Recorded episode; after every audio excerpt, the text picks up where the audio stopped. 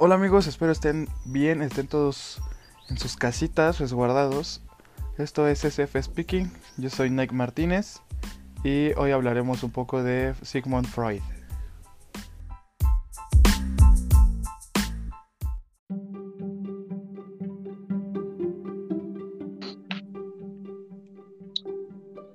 Pues bueno, estamos eh, grabando este piloto del, del podcast que yo he llamado CCF Speaking, eh, pues nada más porque se me ocurrió. Eh, tengo de invitado al buen Jesús. Hola amigos, ¿cómo están? Ah, soy Jesús, ya tengo un podcast. Ah, Nick me invitó al suyo y ahora pues hay que echarle la mano porque él me echó la mano también como primer invitado al mío. Sí, así es, Jesús ya tiene su podcast y ahorita como es el piloto, pues vamos a hacerlo a la par con un live en Facebook, entonces voy a, voy a iniciar el live de una vez. Y ahí está corriendo. Y nada más que era audio en vivo, ¿verdad? Vientos. Iniciar audio en vivo. Según esto ya está puesto. Y Sí, está cargando, está cargando bien. Pues mientras, eh, la dinámica que se, tiene o la dinámica que yo he pensado de este podcast es platicar un poco acerca de, alguna literatura que tengamos en, nuestras manos hoy en día y pues platicar un poco acerca de esto. Ya después nos, eh, nos bajaremos un poco a, a, lo terrenal y pues echaremos más cotorreo. ¿Cómo ves Jesús? Me parece perfecto, amigo. Es una gran idea eso de implementar un poco de conciencia o ciencia más bien, o literatura o arte o algo de cultura que nos hace mucha falta. A mí, por ejemplo, cuando me enviaste el, episodio, bueno, de que iba a tratar la temática, pues sí me agarraste en curva porque he estado bastante frío, pero me ayudó bastante porque me hiciste recapitular algunas cosas que no tenía muy claras y pues mira, ahora estamos aquí hablando de cosas chidas. Sí, pues el personaje del que vamos a hablar hoy es del buen Sigmund Freud. Eh, o, bueno, se escribe Freud. La verdad, nadie sabe cómo se pronuncia esa madre, güey. Yo, yo sé que es Freud, pero la verdad no me, no me consta. Ya nos dirán los austriacos, alemanes, ellos tendrán la, la, respuesta correcta. O alguien que nos, que nos esté escuchando en el live, pues que nos diga cuál es la pronunciación correcta. Yo sé que es Sigmund Freud. Eh, para entrar en contexto de, de este brother, eh, tenemos aquí su, su, biografía. Y la vamos a ir a. Mira, ya nos pusieron que es Freud, así como se. Como lo escribieron, F-R-O-I. ¿Cómo ah, ves? perfecto. Yo no le creo. Suena bien. Sí, sí, suena mamador. A eso me gusta. Pues el buen Sigmund nació el 6 de mayo de 1856, o sea que es, un, un, tanto contemporáneo, no tanto, pero pero más o menos. Eh, nació en la República Checa y desgraciadamente se nos fue cuando tenía 83 años, se murió en Londres el 23 de septiembre. Freud, Freud, Freud, Freud es un neurólogo de origen judío y es considerado el padre del psicoanálisis. su nombre completo, pues, es, está medio extraño, es como Six, Skolom Freud, creció en el seno de una familia judía y esto le, trajo muchos pedos a lo largo de, su vida. ¿Por qué, güey? Porque hubo mucho odio en, esa, en esos años hacia la hacia todos los judíos, hacia toda la gente que era judía, hubo odio, los, madreaban, los golpeaban, güey, los pinches hasta asesinaban y todo ese show. Este, venía como una oleada ya nazi, bueno, precursores de nazis, y pues sí me imagino la, juventud de, Freud y también durante su vida todo el acomplejamiento que se le pudo haber dado por, por el hecho de ser judío, ¿no? En un mundo en donde pues estaban persiguiéndolos. Sí, incluso esas actividades todavía se siguen viendo eh, hoy en día con respecto a, las creencias y a las a las sociedades o comunidades a las que se pertenece, todavía te discriminan mucho por no ser eh, normal entre comillas, porque el término normal es bastante ambiguo, pero todavía hay mucha discriminación, mucho fascismo y clasismo y todas esas madres que pues te, te impiden estar, mm, ¿cómo se diría? Pues en paz, ¿no? Calmado, siguiendo tu vida y ya.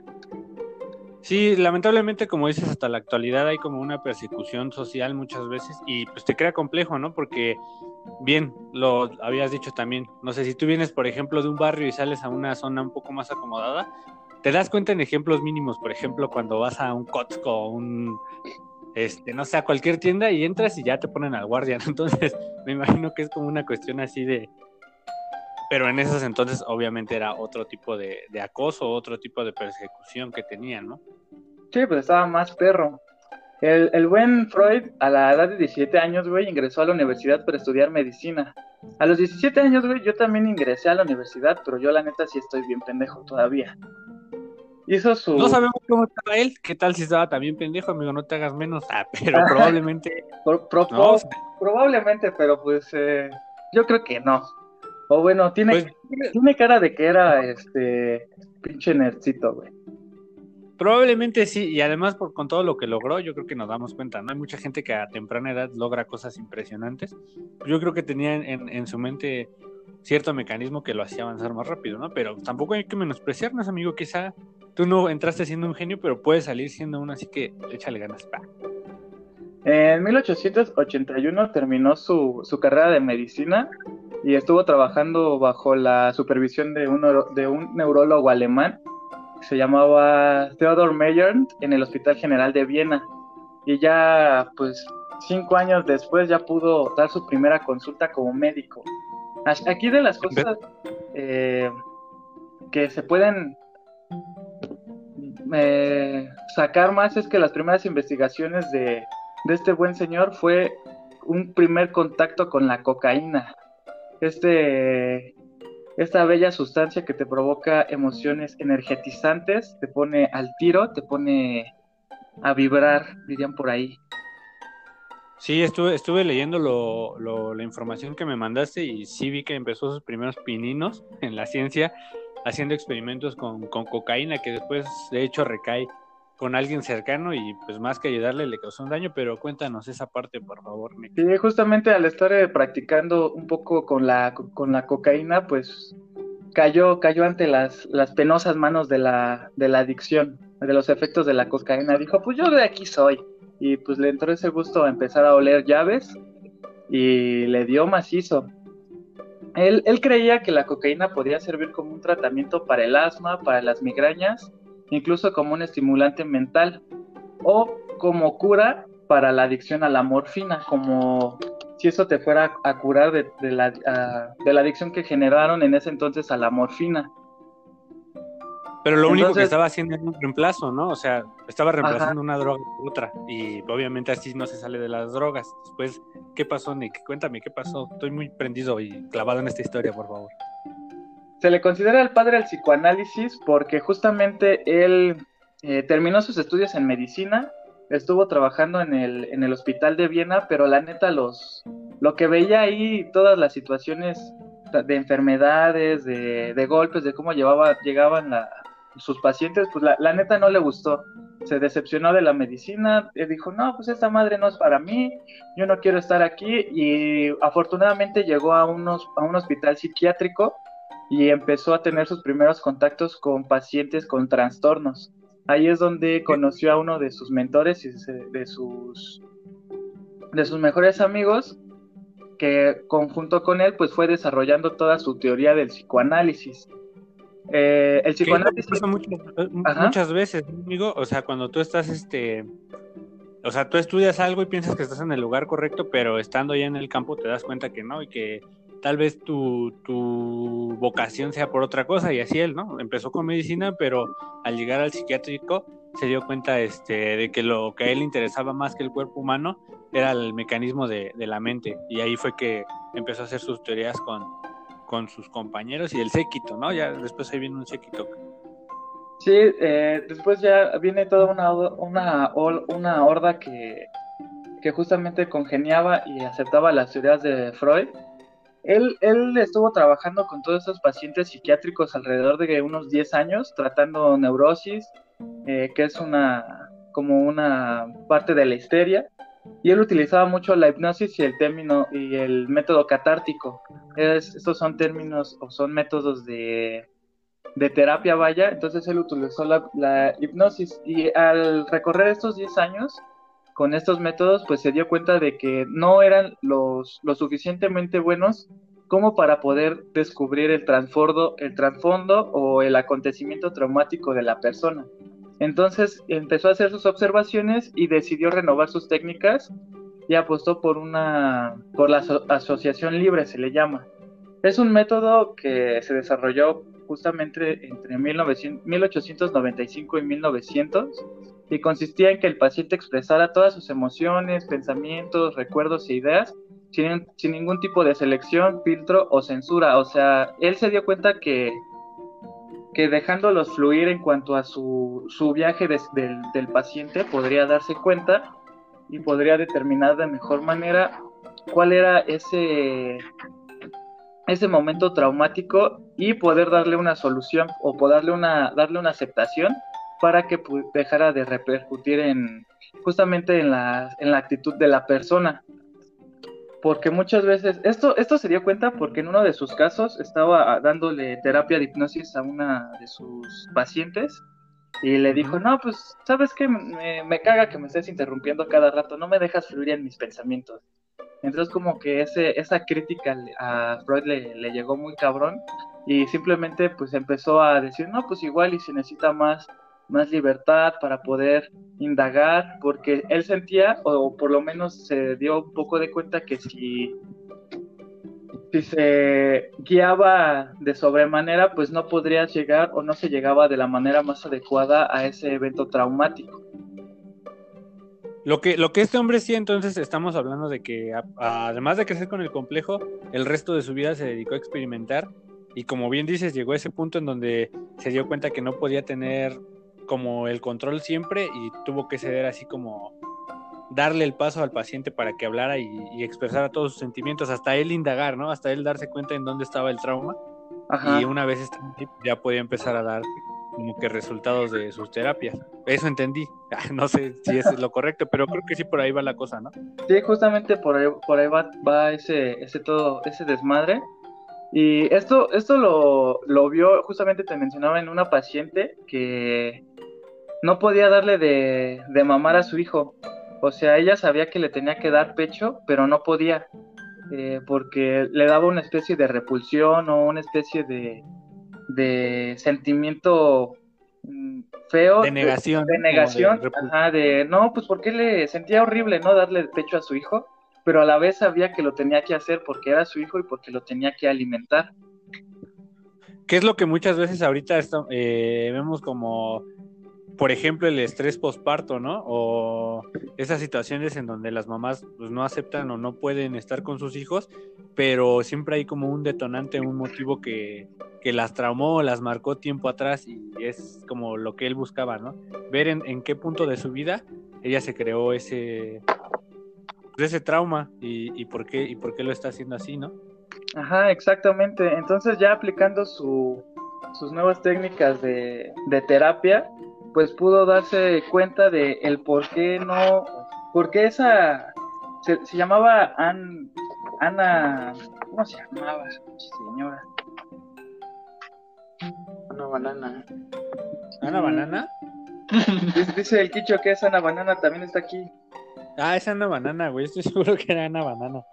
No, ¿cómo crees? No me acuerdo cómo se llamaba esa morra, pero el chiste es que empezó a hacer toda esa terapia y llegó justamente ella a reconocer cuál fue el evento traumático que no le dejaba amamantar a su, a su hijo y tenía algo que ver con una especie de, de, imagen eh, pues espeluznante para ella acerca de la lactancia y pues es, lo, lo, vivió de muy, de muy morra, güey. Entonces esa, esa imagen se le quedó en el subconsciente y era justamente esa, ese suceso traumático la que no dejaba amamantar. Ya después de, la, terapia, de la terapia con el buen Freud, pues ya, ya pudo darle leche a su hijo. Cosas tan, tan ordinarias, ¿no? Podría decirse como es dar, dar pecho, se ven afectadas por algún tipo de especie de acontecimiento traumático. Y es que, es que en realidad, bueno, ahorita ya lo sabemos, ¿no? Pero él fue el, precursor o uno de los principales eh, responsables de que ahora tengamos eso, ¿no? Ahora sabemos que, por ejemplo, mucha gente que tiene fobias o que tiene algún miedo, también puede repercutir en, alguna situación o alguna historia que haya vivido antes que la haya traumado, ¿no? Por ejemplo, no sé, se me ocurre la gente que tuvo algún accidente en su vida automovilístico y que le da pánico como volver a manejar, ¿no? Ajá. Por ahí va. Sí, justamente es, son esos, esos recuerdos traumáticos que no los tienes presente, o sea, no los estás recordando a cada rato, pero están dentro de tu, de tu subconsciente y están generando una, una reacción en tu, en tu consciente, vaya, o sea, como que es un puente entre el consciente y el subconsciente, o por lo menos eso es lo que menciona un poco Freud en sus, en sus teorías. Y ya pasaron los años y siguió este, haciendo este tipo de análisis y ese show. Y como tú mencionabas, ya después creó su, su team, su team de amigos que se le conocía a la Sociedad Psicológica, Psicológica de los Miércoles, güey, para que te chingues esa. Los miércoles nada más.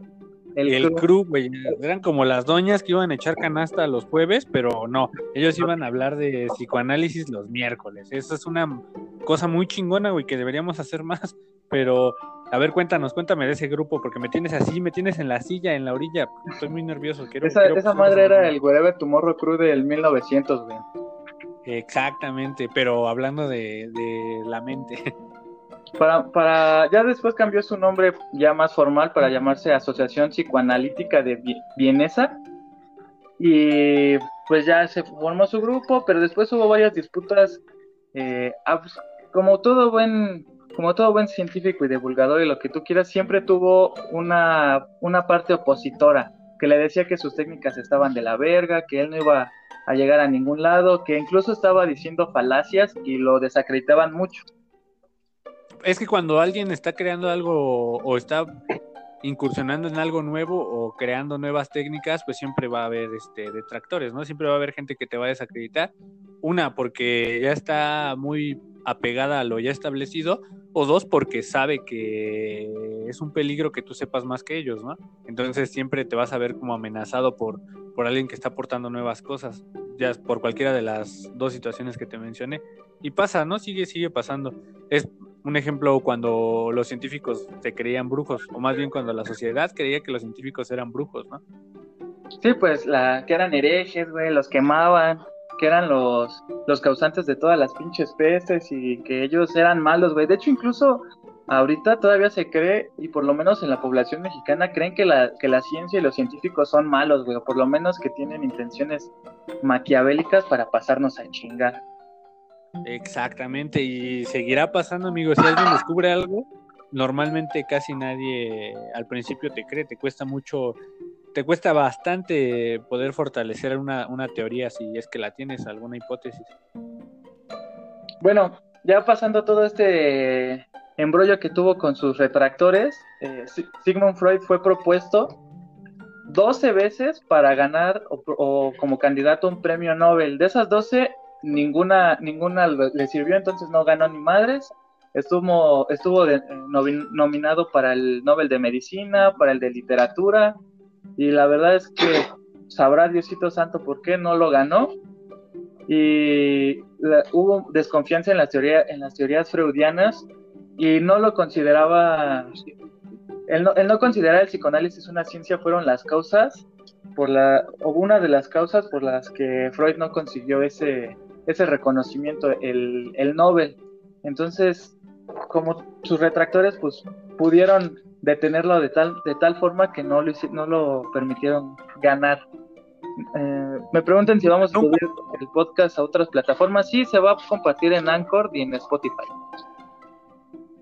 Y en Google también y en, en todos lados, amigo. Cuando entras a Anchor ya estás ahí para la que quieras. Este, ay, bueno, regresando al tema, pues es que nunca pudo establecer su teoría y es lo que te decía, si no tienes como una base fuerte y principal, eh, si no tienes demostrado o bien, bien estudiado lo que estás exclamando, pues la, tus detractores se van a agarrar de ahí. Yo creo que por eso nunca ganó el Nobel. Que además estaba viendo que la gente que lo postuló todas las veces era misma gente de, de su séquito, ¿no? Entonces, sí, eran sus compas. Que, pudieran haber. Y obviamente tus compas son los primeros en apoyarte. pero de ahí a que estuvieras bien o que estuvieras mal, pues no lo sabemos. Bueno, hoy ya sabemos que estaba bien en, bastantes de sus teorías, ¿no? Pero en ese momento, pues ni cómo echarle la mano. Sí, ya, ya llegando al, a la culminación de su vida en los últimos años, en 1923 se le diagnosticó con cáncer de paladar y tuvo intervenciones médicas alrededor de 30 veces. Entonces, esas 30 veces, pues un cuerpo normal no las va a aguantar. Eh, incluso un cuerpo sano dudo mucho que aguante 30 intervenciones médicas. No soy médico, pero yo me imagino. Y justamente todas estas intervenciones complicó mucho su situación. Él, de todos modos, continuó trabajando en sus investigaciones. Siguió viviendo en Austria mucho tiempo, a pesar del auge del nazismo. Allá es cuando empieza a surgir todo el nazismo en 1933, donde pues tuvo que abandonar el país, porque si no, pues se le iban a chingar. Ese güey era judío. Entonces ahí es donde... Y al principio, estaba leyendo que él era incrédulo, ¿no? O sea, él, él estaba en esa posición de aquí a Austria nunca van a llegar los, los nazis, este, a mí no me va a pasar. Y terminó siendo perseguido él y, su familia por, por, lo que leí, ¿verdad? Ajá, incluso, incluso él nunca, nunca desmintió que fuera, que fuera judío. De hecho, lo decía hasta con cierto uh, gozo y vanagloria de decir que él era, que él era judío y nunca, nunca lo, lo escondió, pero pues tuvo que dejar el país porque pues, si no, pues iban a valer madres. Se quemaron sus libros, sus hijos fueron perseguidos, sus hermanas fueron llevadas a campos de concentración y pues tal cual eh, se fue a, dejó el país y se exilió en Londres. Y como justamente mencionábamos al principio, el 23 de septiembre es que nos dejó y murió a causa de, del cáncer, por lo menos no se convirtió en jabón. Sí, fue, le fue dentro de lo que cae bien y además dejó muchas contribuciones, ¿no? Fue un hombre longevo y tuvo bastante trayectorias o la trayectoria suficiente para dejar varios aportes bastante interesantes que ahora es lo que nos vas a contar, ¿verdad, Nick? Sí, justamente tengo en mis manos una especie de libro biográfico que se llama Freud. Todos los actos del hombre tienen su origen en el inconsciente. Eso es lo que mencionábamos un poquito al principio de el puente que genera el consciente con el subconsciente. Eh, Freud percibía con, gran lucidez el conflicto, el conflicto existente entre las exigencias morales derivadas de la adaptación a la realidad social y la tendencia a la felicidad y el goce del, del psíquico individual, lo llamaba él, o sea, de la persona, y abrió el camino a una nueva filosofía, a las ciencias humanas, eh, estas engloban la sociología, la psicología social y la antropología. También eh, la crítica cultural contemporánea, pues la, tuvo él muy, muy, muy presente. Esto le, le valió a, a, Freud para ser considerado junto con el mismísimo Karl Marx y Nietzsche, o Nietzsche, tampoco sé cómo se pronuncia bien, si me pueden decir. Eh, ¿Grupo Nietzsche? broma. ¿Cómo? Grupo Nietzsche es broma, ¿Grupo, es broma. ¿Grupo Nietzsche? Ándale. ¿El de la salsa? Yo creo que sí es ese, se escribe igual. este, oye, y, bien, quiero puntualizar que ahora que estás hablando de, de filosofías, cuando él hacía contribuciones médicas, más que tomarlo como una teoría real o como tomarlo como una investigación, a él siempre lo catalogaron como un filósofo en su tiempo, entonces le daban como el espacio de, filosofía y no tanto de, un investigador o un científico real. O, un médico. Ajá, o sea, no es que lo desacreditaran tal vez, pero no lo colocaban en la rama de la ciencia, sino más bien en el de la filosofía. Exactamente. Y ya junto con esta, esta gran trifecta, pues eh, fueron llamados maestros de la sospecha, y esto quiere decir que fue un autor, un investigador que abrió un nuevo espacio al concepto de interpretación de los signos. ¿Esto qué quiere decir? ¿Cómo se comportaban las personas? ¿Por qué se comportaban así? ¿Y cuál era, cuál era y cuál es el origen de todo este tipo de comportamientos? Es de ahí de donde se empieza a fundamentar el psicoanálisis.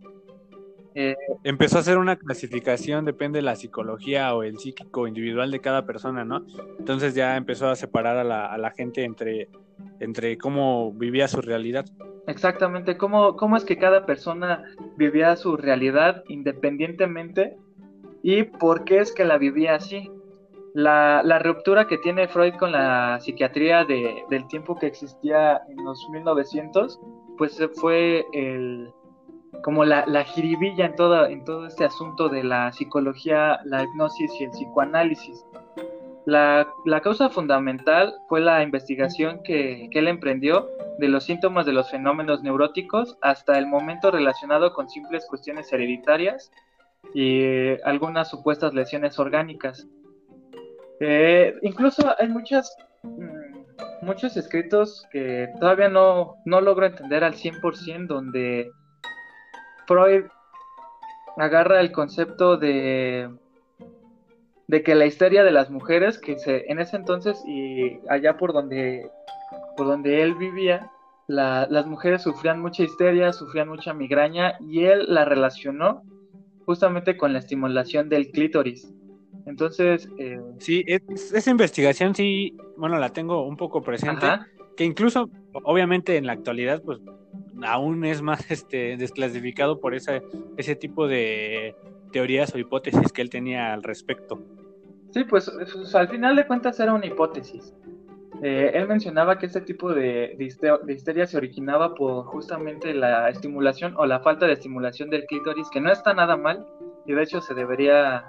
Yo, yo no soy mujer, yo no tengo clítoris, pero las invito a que lo hagan sin ningún problema, que se quite, que se empiece a quitar ese tabú, por lo menos aquí en México, que siempre está mal visto todo ese concepto de, ay, no, ¿por qué te estás manoseando? Y que no sé qué madres. Igual en... Actualmente yo creo que eh, ya lo veo más eh, desinhibido, al menos con las personas de mi generación o tu generación, yo soy un poco más grande, pero por fortuna para ellas yo creo que ya son un poco más abiertas en ese aspecto, ¿no? Ya aprenden a explorar en su propio cuerpo y pues a saber el funcionamiento y además lo más importante es que se están dando placer y eso es, es bueno para ellas y también para, como hombre, pues te pueden enseñar también eh, cómo reaccionar ante esa situación, ¿no? Eso es, eso es bastante bueno. En la actualidad yo creo que estas generaciones ya vienen un poco más abiertas, qué bueno, pero sí vivimos muchos años eh, teniendo como tabú ese, ese tipo de situaciones, Nick. Sí, y justamente aquí en el, libro describe el caso de Ana, que es el que te platicaba hace rato, que junto con su amigo que, se topó dentro de los hospitales psiquiátricos que se llamaba Brewer, lo llevó a confirmar y avanzar en sus hipótesis de sus trabajos originales, que es la, el psicoanálisis. La joven presentaba los síntomas ya conocidos de la enfermedad nerviosa, una parálisis, distorsiones del habla, inhibición y perturbaciones mentales. Esto de, de distorsiones del habla significa que no, no podía articular palabras de, de, una manera correcta e incluso olvidaba su lengua madre. Por ejemplo, si nosotros hablamos español, tenemos... Se le iba el pedo. Ajá, no sabemos hablar español y empezamos a hablar en otro idioma que ni siquiera dominamos, pero empezamos... A... O que no existe, probablemente, ¿no? Probablemente, o que no exista. La, la chica empezaba a hablar este, en inglés o en francés, un inglés o un francés muy malo, pero eso fue porque se le olvidó, su cerebro decidió olvidar su lengua materna y empezó a hablar en, estos idiomas que justamente, eh, y se sabía que ella no los dominaba. Gracias a, este caso de Ana, que se utiliza el nombre de Ana como para resguardar un poco la identidad, que ya posteriormente se supo quién era, eh, llegaron a la conclusión de que determinados síntomas observados en un paciente tienen alguna relación con recuerdos dolorosos taponados, que era lo que hablábamos al principio de algún suceso traumático. Exacto, sí, trabajar en su mente hasta encontrar ese suceso, ¿no? O sea, todo, básicamente lo que decía Freud era que todo lo que estamos viviendo de adultos o todos los traumas o problemas que puedes tener con tu mente son porque en algún punto de tu vida, en tu niñez, ya te habías encontrado con ellos y eso causó como que el impacto, ¿no? Exactamente. Entonces, ya con toda con todo este este este esta cuestión del caso de Ana Freud descubrió descubrió que el método que este modo en el que el, el síntoma histérico era una reacción extraña pero significativa del cuerpo una experiencia que se siente como insoportable un ejemplo de esta formación sintomática lo ofreció este mismo caso Mientras Bauer trataba a Ana, observó que en ella un una repugnancia al beber agua. Incluso cuando tenía una sed terrible, ella no podía beber agua. Bajo un estado hipnótico, la paciente pudo, pudo dejar de lado toda esa repugnancia y empezó a tomar agua sin ningún problema. Entonces, imagínate, ahí empezaron o se utilizaba la hipnosis y llegaron a como a darle la vuelta a esa situación traumática y pudo darse cuenta de que no, de que sí podía tomar el agua, o sea, tan simple como tomar agua, güey, o sea, ¿qué te, qué te tuvo que haber pasado en la vida para que no pudieras tomar agua tranquilamente, güey? Sí, o sea, es que te digo que la, la mente es bastante retorcida de todos. Yo, yo no sé eh, si solamente la gente que tiene problemas, pero yo creo que todos tenemos algo de retorcido en nuestra mente y él probaba la hipnosis como una especie no de controlar, sino más bien de inhibir, ¿no? A tu subconsciente que te puede hacer cosas. Entonces, eh, suplía las ciertas conductas que tenía tu subconsciente para que para que pudieran hacer cosas que se les eran imposibles antes, ¿no? Justamente, y ya con, e, con este hecho ya podemos bajar un poquito más a lo terrenal, a lo más cotidiano, porque eh, una vez encontrado ese, ese momento traumático, lo, lo liberan, lo, lo, lo pulen o lo, la persona lo acepta, que se desbloqueó el asqueroso recuerdo y permitió a Ana volver a beber agua con naturalidad. Entonces, esta, esta parte a mí me empezó a, recordar de, de, qué madres hacía yo de chiquito, güey, que, me pudiera, que me pudiera generar algún tipo de, trastorno o algún tipo de evento traumático que pude haber tenido de morrillo. Eh, y lo yo recuerdo, bueno, cuéntame primero. Va. Una vez, güey, yo estaba, era creo que Navidad, estábamos en casa de una tía y yo la neta estaba bien pinche aburrido, estaba súper, súper aburrido. Y me subía, era de dos pisos la casa. Me subí al segundo piso y mis, mis tías son maestras, entonces tenían un cuarto repleto de manualidades, de foamy, de papeles y de cartón y no sé cuánta chingadera más. Y pues yo estaba ahí en ese cuarto, pues viendo a ver qué, qué hacía, qué agarraba. Entonces me encontré unos cerillos, güey. Y ya empecé a agarrar los cerillos y eran un chingo. Entonces los empezaba a prender y los apagaba, ¿no? En chinga, lo prendía y lo apagaba. Entonces dije, no, pues qué pasará si empiezo a quemar estas cosas, ¿no? Entonces quemaba un cachito de papel y ya mientras se iba haciendo más grande lo apagaba.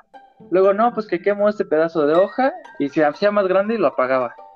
Y así estuve quemando cosas por todo el cuarto, pero de repente no sé en qué momento dejé de prestar atención en algo que había, que, que había aprendido y se empezó a hacer la pinche flama más grande, más grande, más grande, más grande y, había una colcha arriba de un refri. Entonces la flama agarró la colcha y se empezó a prender toda, güey. Toda, toda, toda, toda. Ah, pero esto yo tenía como, ¿qué serán? Como 10 años a lo mucho. Ajá. Entonces se empezó a prender la colcha y se empezó a prender toda la papelería que tenían, que tenían ahí. Y pues yo me saqué de pedo y pues un morrillo, ¿qué hace, no? Empecé a buscar, no, pues con qué lo apago, con qué lo apago. Y fui corriendo al patio y agarré una, una jicarita y con una jicarita con agua iba al patio y la echaba y regresaba al patio y regresaba al cuarto y la volví a echar. Y así estuve como, bueno, para mí fue muchísimo tiempo, yo creo que como, a mí, yo creo que yo lo sentí como unas dos horas, pero yo creo que no fue ni 30 minutos porque se empezó a quemar todo y empezó a bajar el humo por las escaleras y ya todos, todos empezaban a sospechar, no, pues, ¿qué está pasando? Como que huele a quemado, güey. No, pues, ¿quién sabe qué está haciendo? Y pues, ya, yo ya tengo mi fama de que soy el que hace desmadres. Entonces, rápidamente, ¿dónde está el pinche Neck? Y ya todos voltearon a ver y pues yo no estaba por ahí. dijeron, no, ya valió madre. Ya valió madre ese show. Entonces ya rápidamente subió mi tía y pues me vio a mí todo morrillo con una jicarita, güey, echándole agua a todo el cuerpo incendiado, güey. Con tu pipí, ¿no? Intentando apagarlo con orina. Con lo que fuera, güey. Yo hasta, yo hasta le escupía, güey. Acá le echaba el moco, acá. Apágate, güey. Sí, a huevo, a huevo. Sí. Y de ahí descubriste que eras Charmander. De ahí descubrí que me gusta, este, quemar casas. Sí, eso es a lo que me dedico, güey. Hoy en día hago eso. Fíjate, yo buscando a alguien que queme la mía. Sí, yo, yo por unos mil varos voy a tu casa, la quemo y como si no hubiera pasado nada, cobras tu seguro y ya, Ya ves, te digo. Y entonces, eso, eso amigo, ¿qué te, ¿qué te generó? Hoy en día, ¿le tienes miedo al fuego o eres piromaníaco? ¿Cuál de las dos fue la reacción? Pues, ¿Odio o amor? Pues no me da miedo el fuego, güey, pero sí me gusta aprender cosas todavía, pero ya no lo hago, güey, porque pues sé que yo creo que sí se me va a salir de las manos, pero sí me gusta, me gusta mucho el fuego. El chiste es que me pusieron una, en ese, retomando la historia, me pusieron una cagotiza, güey. me regañaron, güey. Yo me acuerdo, estaba todo morrillo sentado en el patio, eh, cruzado de brazos, todo triste de verga, güey. ¿Por qué estoy tan pendejo? ¿Cómo, ¿Cómo fue que se me ocurrió prender esa mamada? Y pues ya eh, inevitablemente mi jefa me puso una chinga, mi abuela me puso una chinga, y, pero todo bien, eh, creo que soy una persona que creció normal. No sé tú qué, qué historia creas que tengas traumática. Pues mira, yo la historia que tengo empieza este cuando yo tenía tres años más o menos. La verdad es que yo casi no me acuerdo, pero recuerdo perfectamente la siguiente escena. Porque estaba jugando con un barquito de plástico, un barquito que me habían regalado en mi. No sé, me habían regalado un barquito. Y, y haz de cuenta que en mi casa este, había como una tina muy grande, con obviamente con agua. No me acuerdo para qué era esa, esa tina. Un tambo, era un tambo. ¿Has visto esos tambos donde llevan ácido? Los azules de Los azules de Ah, exactamente, era uno de esos tambos y tenía agua, mucha, estaba lleno de agua. Y pues yo me subía a una silla, pero pues tenía 3, 4 años. Y estaba jugando con el barquito. Entonces, este, bien pendejo, obviamente. Bueno, no puedes decirle pendejo a un niño, pero pues bien inocente yo. Eh, me fui en el tambo, güey. Entonces, no mames, no había nadie ahí. Pero sí recuerdo como que esos segundos de cuando me fui, yo no sabía nadar, güey. Pues hay bebés que ya les enseñan a nadar desde que nacen, ¿no? Pero pues yo no fui de esos bebés, güey. Yo era un bebé pobre, era un bebé, pues que jugaba con tierra, no con agua, güey. Entonces me fui de cabeza, güey, y... No mames. No sé si te has ahogado. ¿Te has ahogado alguna vez? se siente culerísimo. o sea, es, la pues, más horrible, güey, que le puedes decir a alguien. Por lo menos que yo sea alguien. Por lo menos que yo pues das de cuenta, güey, que así me sentía, güey. Porque primero sientes como que te das un putazote por la nariz y te empieza así como a subir a los ojos, güey. No sé, se siente bien culero, güey. La neta es que no fueron muchos segundos, porque para esto, la señora que en ese entonces nos ayudaba en la casa, este, pues me sacó, güey. Yo no me acuerdo de nada, güey. Mi mamá dice que me privé y que pues, no, no lloraba, güey, pero pues se me había ido obviamente el aire porque estaba todo pinche ahogado, güey. Y ya, güey, me salvó la vida, güey. Pero, pues ahí no quedó, no quedó este, la cosa, güey. Ya, eh, esto no lo he dicho a nadie, güey. Exclusiva. Exclusiva. Dime, dime que estás seguro aquí, güey, pero yo soy hidrofóbico, güey. O sea, no me baño, güey, yo me tengo casi calar, ¿no cierto? Este, Con baba, güey. La verdad es que... No, no, güey, o sea, soy hidrofóbico, güey, y yo no puedo entrar así como a la alberca o a las piscinas tan no, fácil, Cada que entro, cada que entro al, al lado, incluso, güey, no es de esto, no es mamada cuando mi mamá, algún día vas a platicar con mi mamá, y cuando me baño, güey, me ahogo, o sea, empiezo a toser bien culero y, y ese, yo digo que fue el trauma, güey, pero no mames, se fue lo más culero que me pasó porque sí recuerdo ese instante en el que me estaba ahogando, ya no me acuerdo de después. No mames. Pero ese, ese, ese momento lo tengo muy grabado, güey, porque las veces que he ido al mar, las veces que he ido a, a nadar, güey, me cuesta un putero, güey. Y sí entro y sí sé, ahorita ya sé, pero sí tengo ese trauma, güey. Y, te lo juro, güey, cuando me estoy bañando, algo tan cotidiano como bañarme, pues no es que me cueste, o sea, no me da miedo bañarme. Pero siempre, siempre, güey, tiendo a toser bien cabrón cuando me estoy bañando porque siento que me ahogo, güey. Pero no me espanto, ¿eh? O sea, no. no, o tiene mucho que no. No te espantas porque ya estás acostumbrado. No le dices, ya que me voy a bañar, te... me voy a bañar, me voy a bañar, sí. pero vas a poder bañar, Tú Tú eres el, eres, eres el rollo más que es el agua. Pues probablemente me programé, o no sé, güey, pero ya es este inconscientemente el, el, que me ahogue, güey. Se siente culero, güey. Y eso fue debido a esa vez que, me, que casi me muero. Que no me morí gracias a la señora. Ay, sí, aprovecho tu espacio para mandarle saludos a la señora. Era de Puebla, bien me acuerdo. Pues Diosito me la cuido muchos años. Y si ya no está, pues también, este, ojalá su familia esté bien, o no sé. Pero yo le debo la vida, güey. Quizás si no hubiera sido por esa señora, pues ya no estaría aquí, güey. Y este, pues eso me causó el estrés, güey. Incluso cuando voy a la playa, güey, yo soy el más puta aburrido. Yo odio las playas, güey. A mí no me gusta el agua, no me gusta el mar. Yo prefiero irme al pinche campo, güey, a lo verde, pero no, no me gusta este. El mar. Esa sensación de, de, estar, ajá, güey, en el agua, güey. Y pues eso, eso me pasó a mí, amigo. ¿Cómo no ves? mames, estuvo culero. Nunca había escuchado tal cual que alguien fuera hidrofóbico, alguien a nivel de no poderse meter a una alberca normal, sabiendo nadar ya, por lo menos flotar, como, por lo menos tú, como, tú nos dices, pero, pero no, o sea, me, ¿cómo fueron tus primeras después que cuando, te diste cuenta que no te latía el agua. No, no mames, sí, yo no. Ah, esa pinche agua yo no. Pues, pues la primera, yo no sabía, güey, pues no te das cuenta, porque uno vive en tierra, o sea, yo aquí vivo, no voy a ir a nadar cada ocho días, pero la primera vez que fui a, conocer el mar, yo creo que tenía unos 10 años. Y ahí me di cuenta, porque pues, para empezar, entrar al mar está de la verga, porque las pinches olas te jalan, güey. Y pues yo morrito me espanté, pero, pero no fue un, así un espanto normal de niño. Yo veía a los otros niños y sí se espantaban y ya luego le entraban sin miedo. Pero yo sí me traumé bien cabrón, güey. Y me acuerdo que a donde fuimos, este, a donde siempre vamos, a, a la playa o al mar, es en Oaxaca, güey. Y ahí en, el, en mi mamá es de allá, en el pueblo de ella, este, hay un arroyo, güey, que ese siempre está tranquilo, güey, o sea, un, río, güey, en el que incluso la gente se mete a nadar y pues ahí no hay como que olas o no hay corrientes tan fuertes, güey. Y ahí me di cuenta, güey, porque me enseñaron a nadar y todo, pero no mames, yo salía traumado, güey, a mí no me gustaba el agua, güey, o sea, no, hasta ahorita, hace dos años fui con mi novia de vacaciones a una boda en, en Guerrero, este, que fue en playa, güey, y en el hotel en el que nos quedamos, obviamente había había alberca, güey, pero no mames, güey, hasta, hasta me daba pena con su familia que no me podía yo meter a la alberca porque yo tengo un trauma muy perro, güey. Y yo los veía ellos jugando y chapotear y estar ahí jugando, güey, en, el agua, güey, yo no puedo, güey. O sea, entro un ratito y de repente, pues, me empiezo a hundir, güey, me empiezo a... Y recuerdo exactamente la misma sensación que tuve de la... O sea, es lo único que recuerdo, güey el putazo en la nariz y como que todo el agua empieza a entrar a, tu cabeza y así. Yo, me, imagino, pero sí se yo me imagino a la señora que te sacó del tambo. Señora, su hijo ya se echó de cabeza otra vez, ya se quiere matar este güey. Porque cuando eres morro, como lo dice Carlos Vallarta, lo único que piensas es en matarte, güey. ¿Por qué? Porque ¿qué haces tú asomándote en un pinche tambo lleno de agua, güey? ¿Qué estabas pensando? ¿Qué?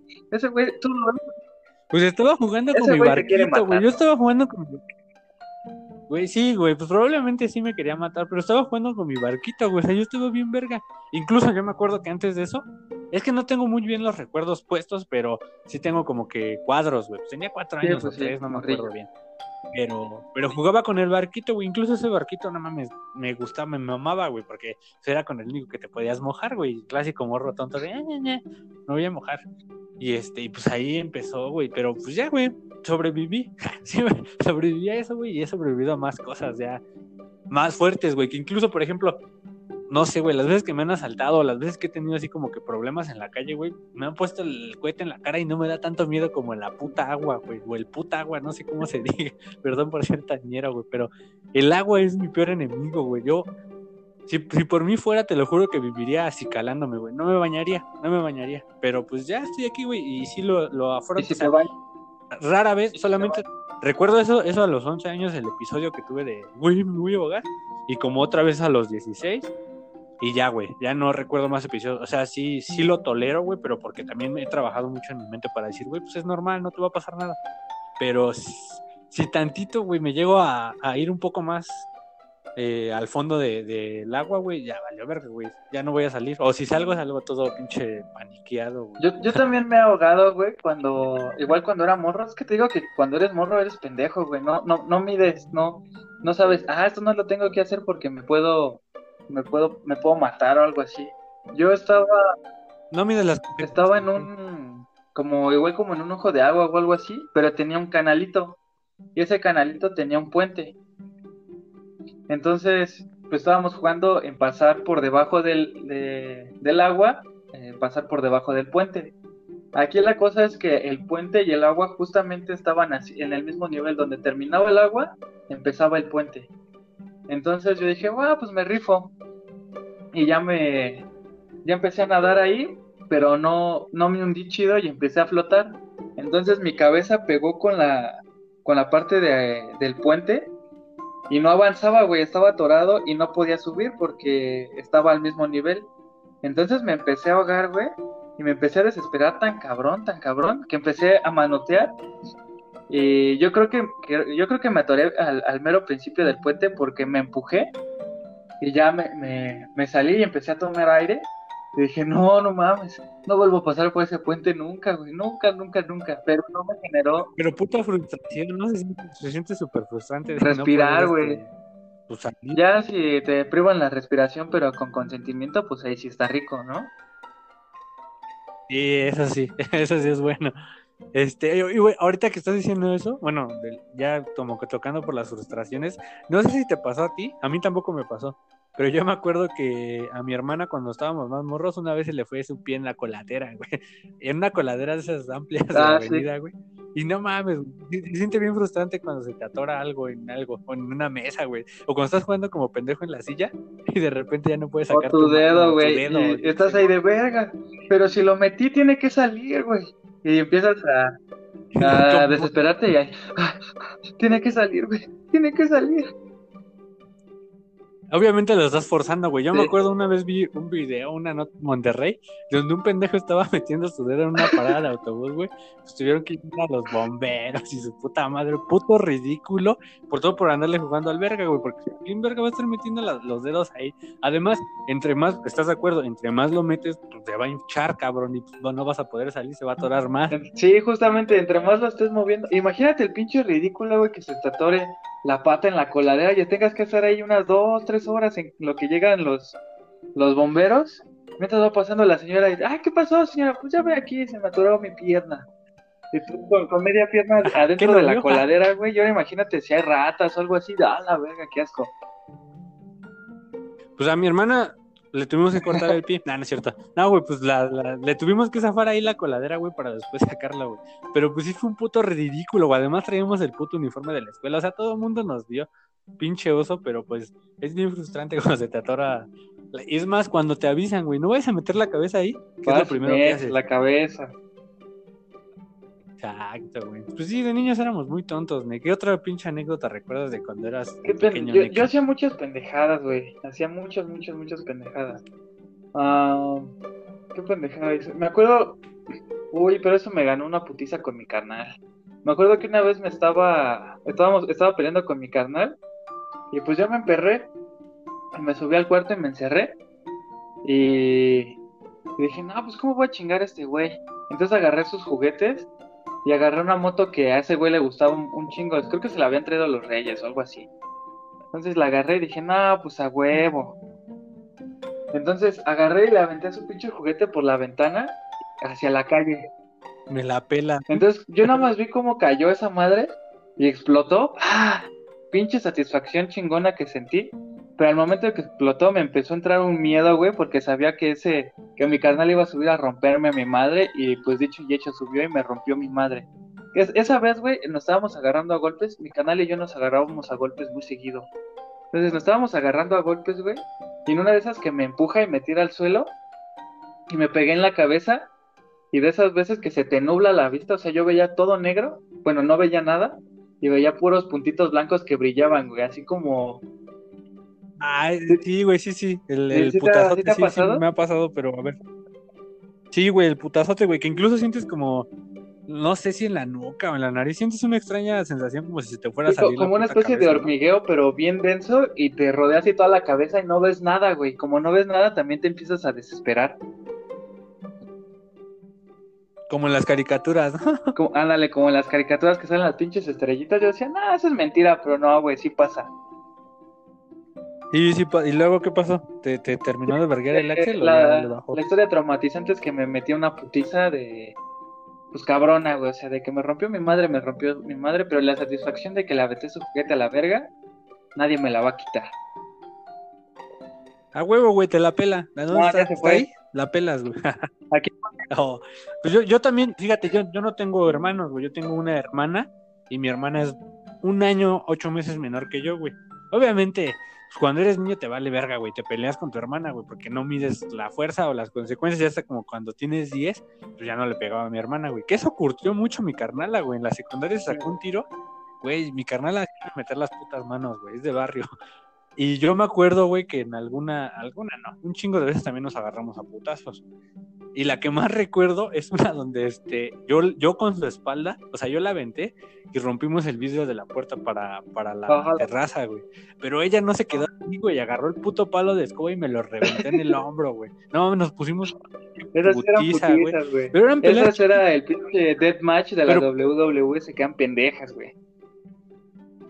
Güey, eran, eran unas putizas hermosas, güey. Ya después, obviamente, creces y te das cuenta que pues, no, no es la misma fuerza, güey, pues ya eran peleas más verbales, güey. Pero con los carnales luego sí te agarras unas putizas, güey, que valen la pena. Pero yo sé, en el fondo de mi corazón, que le ayudé un putero, güey.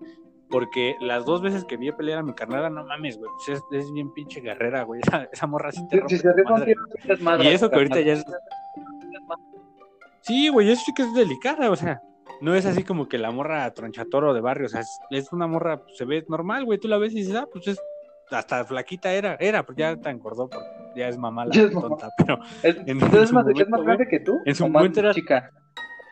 No, tiene, un, tiene dos años casi menos, menos que yo, güey. Tiene 23, creo. Yo ya, ya tengo 28, güey. Ah, así ya tengo muchos. ya de nuestra edad, Jesús. Nadie te va a discriminar. Tengo, tengo 25, güey. No es secreta mi edad. Tengo 25 años, güey. Tengo 25 y este. Pues crecí en el Estado de México. Ay, sí, a mi biografía, ¿no? Bien verga. Acá, acá nos ponen que. Dice: Yo me caí en una alberca olímpica, pero yo fui el. ¿El qué? Yo fui el Ay, no sé qué quiso decir. Porque me aventé a lo diestra y siniestra. Ah, yo creo que quiso decir que él fue el pendejo porque él se fue a aventar a una alberca olímpica. O sea, no fue accidente, ¿no? Él dijo, de huevos me voy a aventar. no se cayó, ese güey se aventó. Mira, es lo que te digo, güey. Cuando tienes esa edad es que te quieres matar a la verga. Porque, ¿qué, habrá pensado en tu cabeza? yo creo que me voy a aventar No pasa nada. Y es que sí, cuando estás morro, güey, no es tanto que te quieras matar, sino más bien sientes que nada te puede matar, güey. Como cuando te avientas un segundo piso, güey, cuando dices, ah, no hay pedo, me voy a aventar, no pasa nada, güey. Ah, ah, no hay pedo, nada más un pinche vaso de cloro, nadie se ha muerto. Güey, pues no sabes, güey, lo que te puede provocar. Y que además, güey, increíblemente por más pinche gracioso o inevitable que parezca, güey, sí viven, güey. ¿Cuántos putos morros no son sobrevivientes de me caí del segundo piso, de me atropellaron, de me atacaron 10 perros, güey, de casi me ahogo? Güey, son indestructibles los morros. Yo me, yo he visto videos, güey, que están culeros, a, que atropellan a un niño, güey, y le da toda la vuelta y no le pasa nada, güey. Como que bueno, se dice. Ajá, güey. Son de ligas, güey. Esos güeyes tragan ligas. Ya después nos volvemos más pinches delicaditos y pues ya con cualquier golpe pues nos estamos chingando. Este, un brazo, una pierna o algo por el estilo. Yo, yo me acuerdo. Ajá. y también. Bueno, no sé a ti, pero yo creo que estoy pinches 99.9% seguro que te rompiste un brazo o algo y hasta ahí te das cuenta que ya no eres. Ándale, ¿tú te has roto algo? Sí, yo me rompí este el tabique nasal, güey, me lo rompí en el kinder porque un pendejo se estaba sintiendo bien verga, güey, estaba usando mi columpio, güey, ese columpio era de mi barrio, güey, pues lo fui a parar de culo, pero me agarró a piedrazos, güey, y este, y me, rompió el tabique, güey. Que eso es muy típico de morro también, güey, armar las pinches, las peleas de, de rocas, güey, armas tu team, agarras tus rocas y te las empiezas a aventar. Incluso, güey, yo tengo un madrazo en la nariz y creo que sí la tengo desmadrada por eso, porque me dieron un rocazo en la nariz, güey. Ahí tenemos, ahí tenemos algo que nos une. Fíjate, sí, duele, un putero, güey. Ese puto todavía vive acá en la calle de arriba, güey. Me acordé, güey. Lo voy a ir a plomear. sí, pero sí, una etapa. Fue lo vamos a pedrear, güey. Se pasó de verga, güey. Pero te rompiste algo más, estoy seguro. Me rompí el dedo, güey. Tengo el dedo. Me rompí el dedo medio. Una, güey, es lo más pendejo que vas a escuchar, güey. Me lo rompí cerrando una puerta, güey. A ver. Me lo rompí cerrando una puerta, güey. No mames, sí, este, es que era una protección. o sea, ¿cómo serás? ¿Cómo estás, pinche pendejo, como para rompértelo así?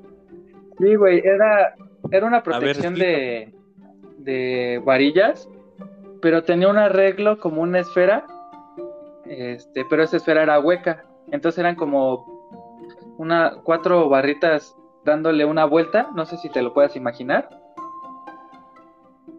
Este, tienen un punto de inicio y dan como una, una, salen cuatro barritas y dan una media, una media vuelta y se unen en otro punto.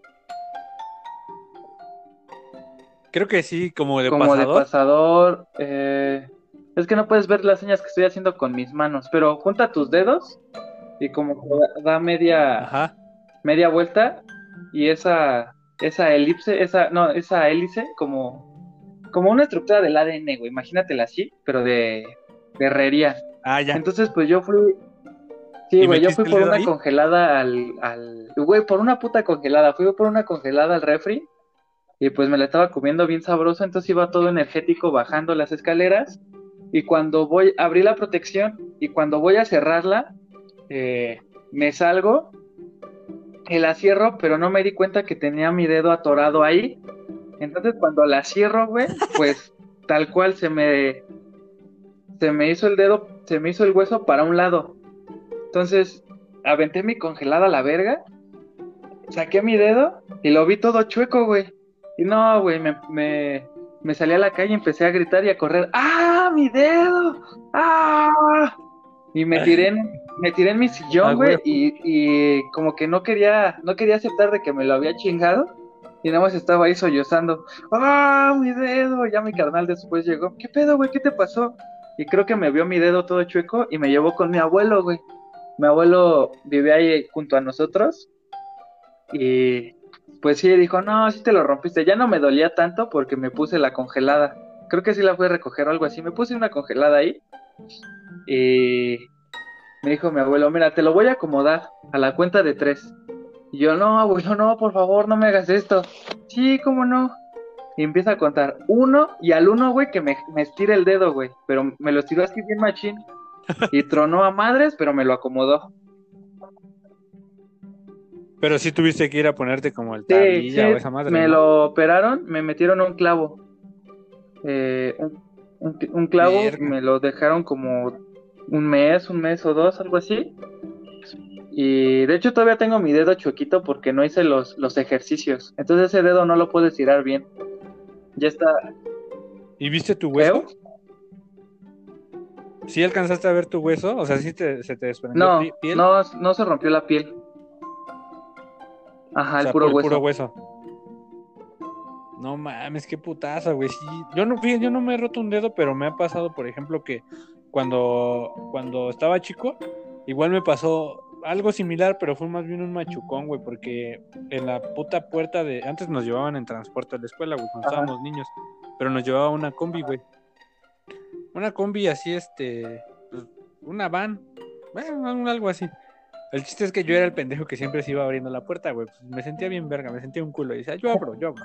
Pero esa misma puerta, el don la jalaba, güey. Entonces cuando, como las combis, entonces cuando la jalaba, güey, no mames, mi dedo estaba ahí todo idiota, güey. Quedó bien negro. Combinó con mi piel, pero pues no, no estuvo chido, güey. Sí se me hinchó un chingo. Yo pensé que se había roto el dedo, güey, pero no, güey, nada más traía ahí como un dedo de un en mi mano. Se te antojó. Y ya, Desde ahí se te hizo vicio. Desde ahí me pasó chupando los dedos. Pues ese es el, como que los pinches coches eh, tienen ese sistema de seguridad bueno y malo, güey, porque si te aplastas un dedo, no te lo vas a romper, pero se te va a hinchar y te va a poner todo negro una eternidad, güey, y te va a doler a madres para siempre. Sí, güey, yo me acuerdo que, digo, no se me rompió, pero efectivamente, güey, se puso bien, bien puto negro y se me hinchó bien culero. Además de que, ay, todavía me acuerdo, güey, no lloré, güey. Porque me estaba viendo la demás banda, güey. No podía ver, tenía como pues ya, ya estaba. Que guardar tu hombría, tu honor. Sí, güey, aparte iba mi carnala, güey. Mi carnala no me gusta, no, no me gusta que me vean llorar, güey. Creo que a nadie, ¿no? Pero a mí desde muy morro sí era bien pinche así de, no voy a llorar. Y me aguanté, güey. me acuerdo que llegué al, a mi salón en la primaria ya cuando, porque todavía fui, así fui a la escuela, güey. Y ya cuando entré, güey, pues sí, ya se me salió una lagrimita, güey. Pero dije, no hay pedo, güey. Ya mi hermana le habló a mi mamá, pues ya mi mamá fue por mí, güey. Ya me achicaron la mano y todo, pero no tenía nada, güey. Estaba bien. estaba bien, güey. Casi me desmayo, pero estaba bien. Estoy bien, estoy bien, jefa. Estoy bien, no te preocupes. Sí, güey, así. Era muy verguero, güey. O sea, ya, ya se me quitó, güey. La neta es que me aliviané mucho. Yo creo que entrando a la vocacional en la boca la gente era más, sí, güey, es más relax en la boca, güey. Ya me encontré con niños más bonitos, güey. De hecho, desde la secu, güey. Pero en la primaria sí era, no mames, güey, putizas, güey. Porque yo fui en, una primaria de barrio, güey, sí, atrás de un puto baldío. y ahí, pues, güey, los morros ya desde la primaria eran cholitos y mamá de media, güey, pues sí, tenías que jugarle al verga, güey. Pero ya se te quita eso, güey, con los años. Te, educas, sí, te convives con, la, con los niños bonitos que hay por lo menos en Boca 6. Y ya dices, ah, aquí está más relax ya no tengo que ser verguero ni nada. Ah. Sí, güey, y la neta es que sí te, te va bien, güey. Pues, por ejemplo, güey, si yo hubiera seguido por el camino de, de, todos mis compañeros en ese entonces, pues ahorita no estaría hablando de Freud, güey. O sea, estaría hablando de otras cosas. Ni siquiera tendría esta pinche iniciativa de hacer un podcast acá, güey. Eso es bueno, güey, cambiar aires. Eh, aquí nos dice Max que lo más traumático en su vida fue cuando se cayó un compa dentro de un tanque de agua de 2.5 metros mientras volaban papalotes, güey. Estuvo dos meses en el hospital. Entonces ese... ese no mames, ese güey sí se ahogó machín. Sí, güey. Y aquí es donde le pregunto a Max, ¿ese brother es hidrofóbico o no? ¿O tú ya le tienes miedo a los papalotes? Etiquétalo. Ay, madre. Etiquétalo, que, que nos platique, si es que puede venir rápidamente. Únelo, güey. ¿Qué otra experiencia traumática has tenido, Jesús? O que te hayas roto algo.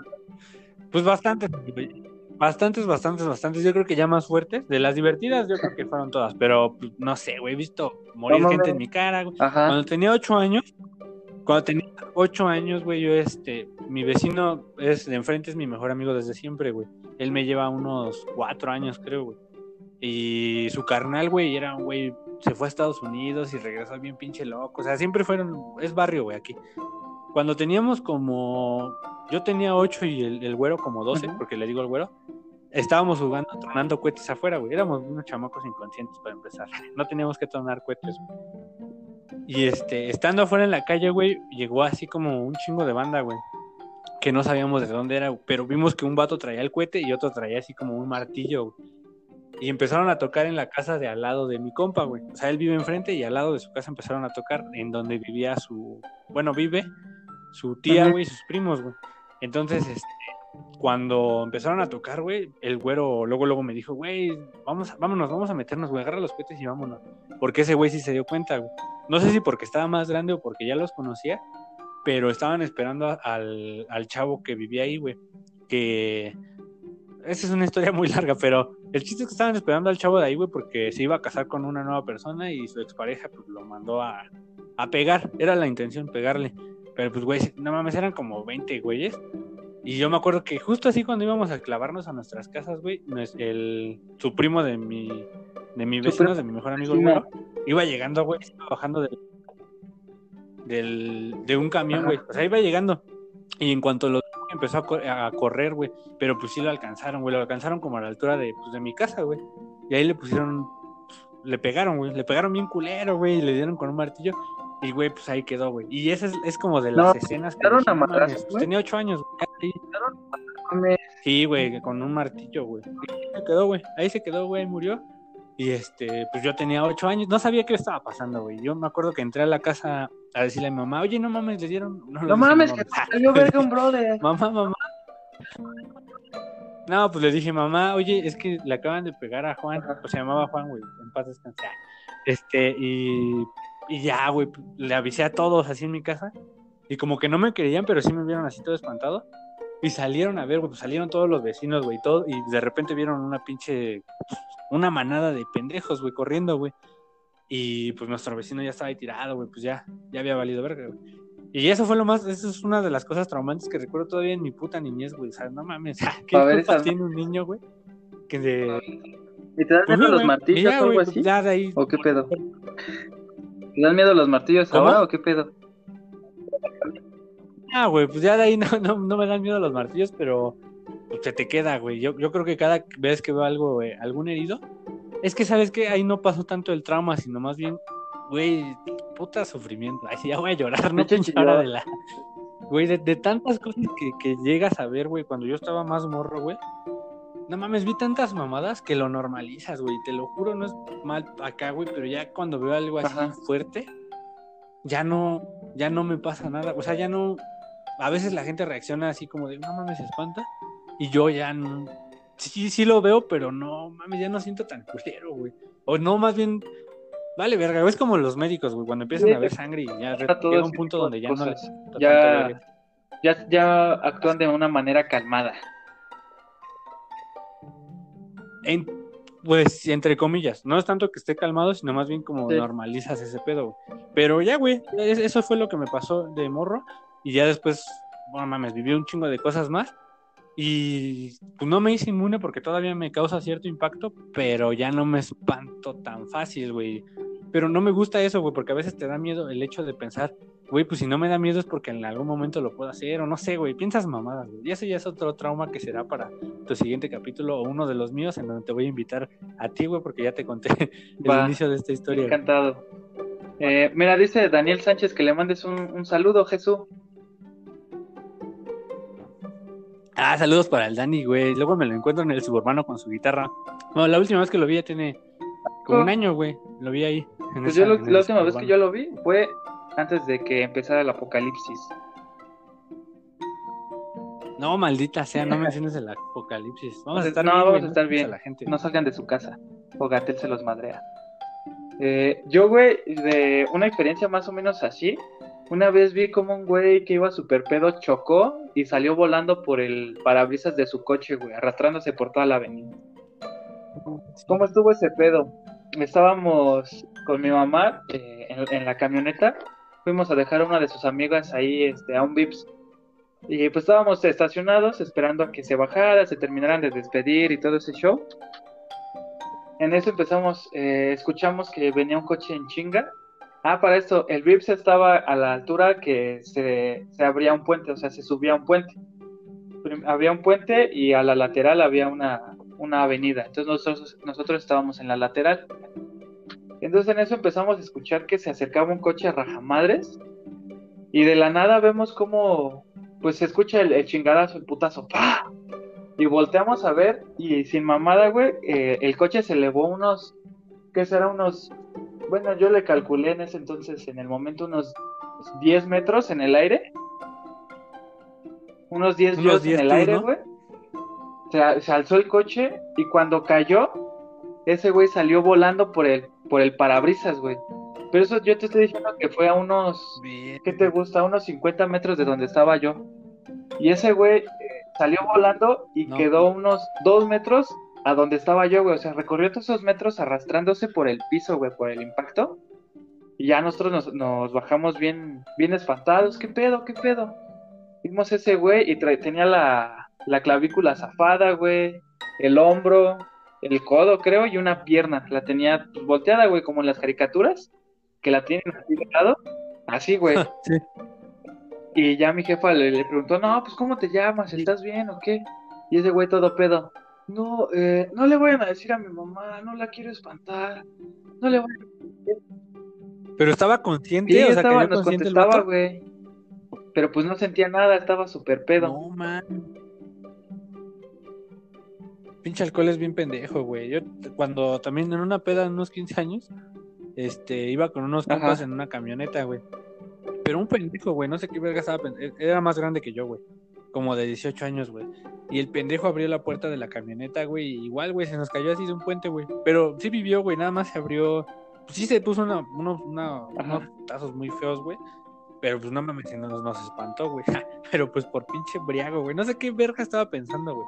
O no sé si se quedó dormido y abrió la puerta. No sé, güey. El chiste es que pues íbamos más o menos considerablemente a una velocidad de unos, ¿qué te gusta? 70, 80 kilómetros. Pero pues ya te velocidad, sí, velocidad, güey. Y este, y se salió, güey, ya de repente, no mames, pues nos sacamos de... Primero, yo me acuerdo que alguien se rió, güey. Pero cuando vimos así como que la gravedad, dijimos, no mames, sí, güey. Y pues sí, güey, duró como una semana en el hospital. Digo, está chido, güey, todavía lo saludo. Pero pinche pendejo, güey, el alcohol te hace hacer muchas Aquí tenemos una historia de Iván Emanuel Telles Reina. Ahí te va, güey, está, esta está fea. Dice, descuartizaron a un güey enfrente de mi seco y nada más lo dejaron tirado como a las 6 de la mañana. Llegamos a la seco y todo bien pinche tirado. Güey, que le estaba el pene ahí al lado, literal, literal tirado, la cabeza, pues ni siquiera había. Y la cabeza, güey, se lo desmembraron un pedo así. Y la policía ni siquiera había llegado. Entonces los morritos vieron cómo. Vieron cómo estaba todo descuartizado y dice que le dio un chingo de asco. Ve esa madre, güey. ¿En, pues qué, país, vivimos donde un morro tiene que ver una persona descuartizada, güey? Y es lo que te decía, güey. No mames, yo qué puta culpa tenía a los ocho años, güey, ver cómo mataban a, pues, a un conocido, güey. Y nada, güey, así, te digo, durante esa etapa como de los, güey, de los ocho o siete años hasta los hasta ahorita, ¿no? Pero te traumas como hasta los 12, 13, güey. Vi un chingo de mamadas que, güey, ¿qué culpa tenía yo? O sea, no, no es que me quiera hacer la víctima, güey, pero no, güey, yo... O mi hermana, güey, que también le tocó ver cosas. Pues éramos unos morros, güey, nada más queríamos jugar, güey, divertirnos, pero sí, güey, pinche país ha estado de la verga e incluso ahorita yo creo que está peor. O hay situaciones más cabronas como ver colgados y ver mamás, así que, pues, güey, no está chido, güey. Pero pues así nos tocó vivir, güey. Ni pedo, güey. Esperemos que las próximas generaciones, o al menos, no sé, si es que llegamos a tener hijos nosotros, pues ya no es que hay próximas generaciones. Prefiero ver una pandemia. Prefiero ver una pandemia, güey, a ver pinche gente matándose. Vi un documental, güey, quiero aprovechar tu espacio para recomendar un documental que vi. Se llama Ondros y es de un foto. A mí me, yo soy fotógrafo, me mama la fotografía, güey. Y este, en este documental, güey, eh, el fotógrafo era corresponsal de guerra y pues tiene que ir a Siria, güey, tiene que ir a, a, este, a Nigeria a la guerra en el 2001, o sea, va a las guerras, güey. Y pues ese güey retrata eso, güey. Niños jugando, güey, donde de repente estás echando una reta de fútbol y un pinche bombardeo al lado de tu casa. Entonces a lo mejor nosotros estamos en la gloria, güey, estando así y no viviendo esas situaciones, güey. Entonces la pandemia, ahorita la estoy viendo como de, güey, pues sí está culero, pero pues, estás tranquilo, güey. No, está, no están lloviendo así misiles en tu casa, güey. O están matando a tu familia, güey. Hay una historia en particular en ese documental que sí está bien fuerte, güey. Pues, todo es real, güey. O sea, lloré, güey, con un puto documental, güey. Verga, güey, sí está, sí está, está culero. Y mira, ya llevamos una horita y yo creo que es más que suficiente como para este, este piloto, este primer capítulo de, del, post, del podcast que estamos emprendiendo. Y para terminar, simplemente les quiero recomendar y espero les haya interesado un poco de la, de la historia de lo que ha, ha pensado el buen Freud. Tiene más de 10 libros eh, la interpretación de los sueños, psicopatología de la vida cotidiana, tres ensayos de teoría sexual, Totem y, tabú, duelo y melancolía. Son algunos de los escritos del buen Freud y, y aquí podemos sacar que si se van a meter algo como Freud, la cocaína o como los bandos, la banda que choca el alcohol, pues no lo hagan a, a lo pendejo, banda. La neta, sepan qué se están metiendo, cómo, cuándo y dónde, porque meterse cosas a lo pendejo, pues no está chido. Ya lo, ya lo hablará Jesús en su, en su respectivo podcast que tiene destinado para este tema de las drogas. Es correcto, ahí voy a platicar con un experto. voy a platicar con tu carnal, la neta. Pero pues ese güey sabe, ese güey está instruido. Está leyendo, güey, cosa que no hacemos nosotros. Bueno, yo, de las drogas. Y pues espero que me cuente su experiencia. Claro que sí. Entonces ya damos por, por finalizado este podcast y Bye.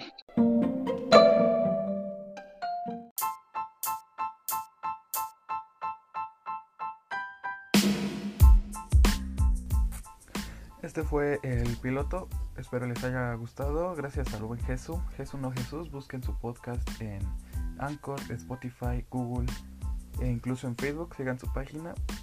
Y esperemos les haya gustado la, la temática, la dinámica y nos estaremos viendo en el siguiente capítulo. Bye.